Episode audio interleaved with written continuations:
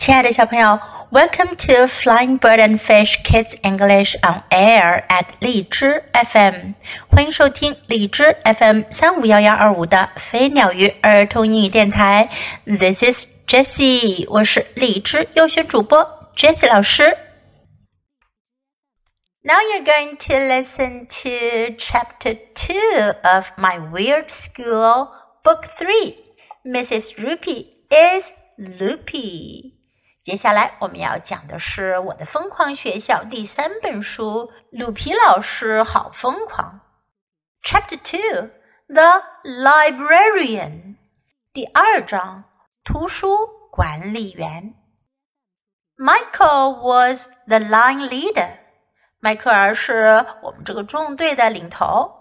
Andrea was the door holder，安德里亚则负责给大家把好门。we went to the library, which is brand new and didn't even exist last year when we were in first grade. 我们去了图书馆，这个图书馆是崭新的，我们上一年级的时候还没有呢。They built it over the summer to replace the junky old library we used to have. 他们在夏天建了这座图书馆，来替代掉我们之前有的那座破旧的图书馆。A library is the part in the school where they have hundreds of books that you can bring home with you.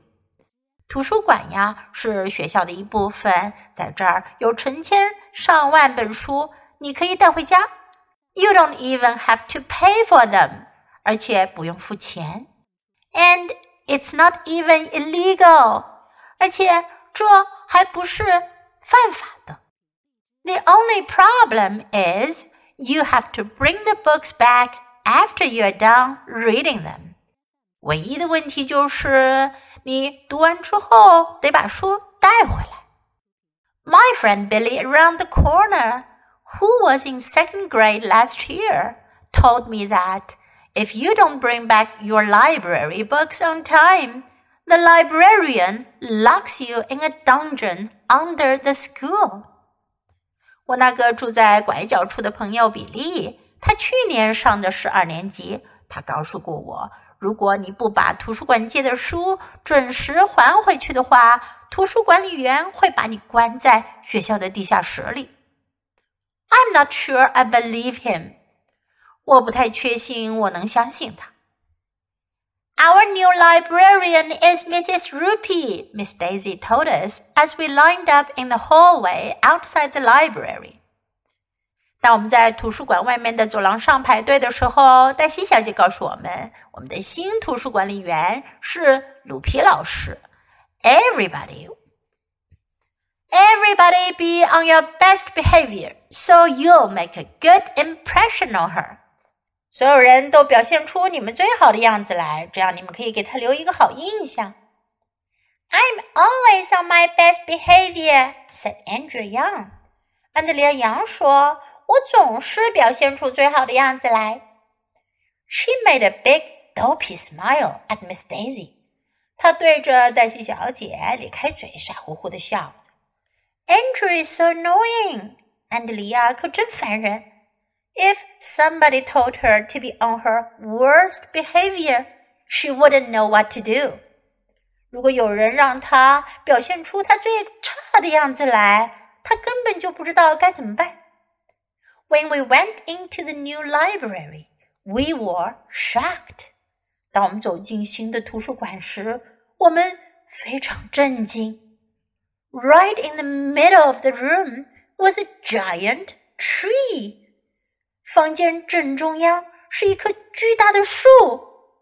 It had a big tree house at the top near the ceiling and a ladder going up to it.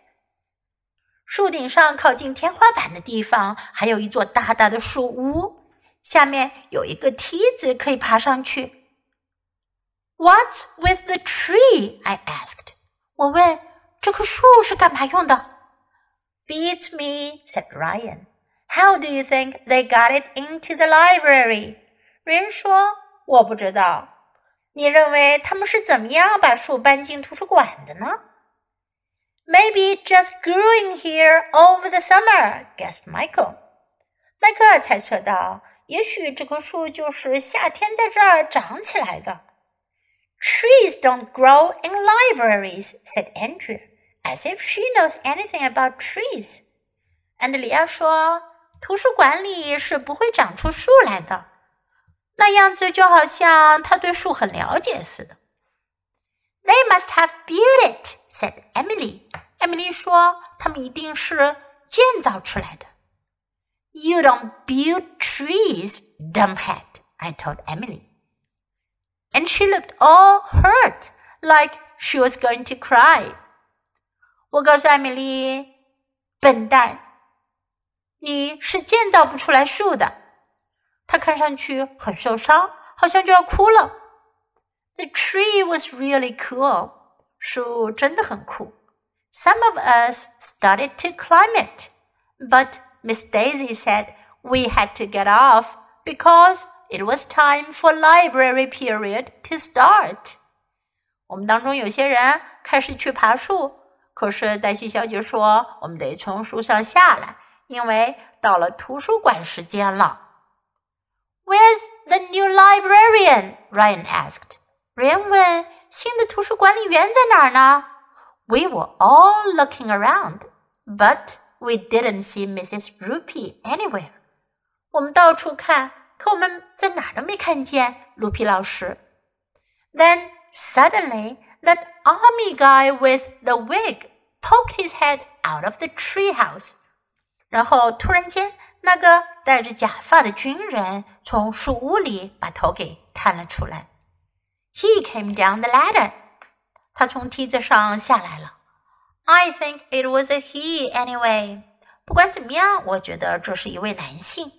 He looked a little like a lady dressed like an army guy. 他看起来有一点像一位女士，不过呢，打扮的像个军人。When he got to the bottom, The army guy with the wig stood all straight and proud at attention. 当他从树上下到底下，那个戴着假发的军人站得笔直，在大家的注视下显得非常的骄傲。He gave us a salute. 他给我们大家敬了个礼。Are you Mrs. Roopy?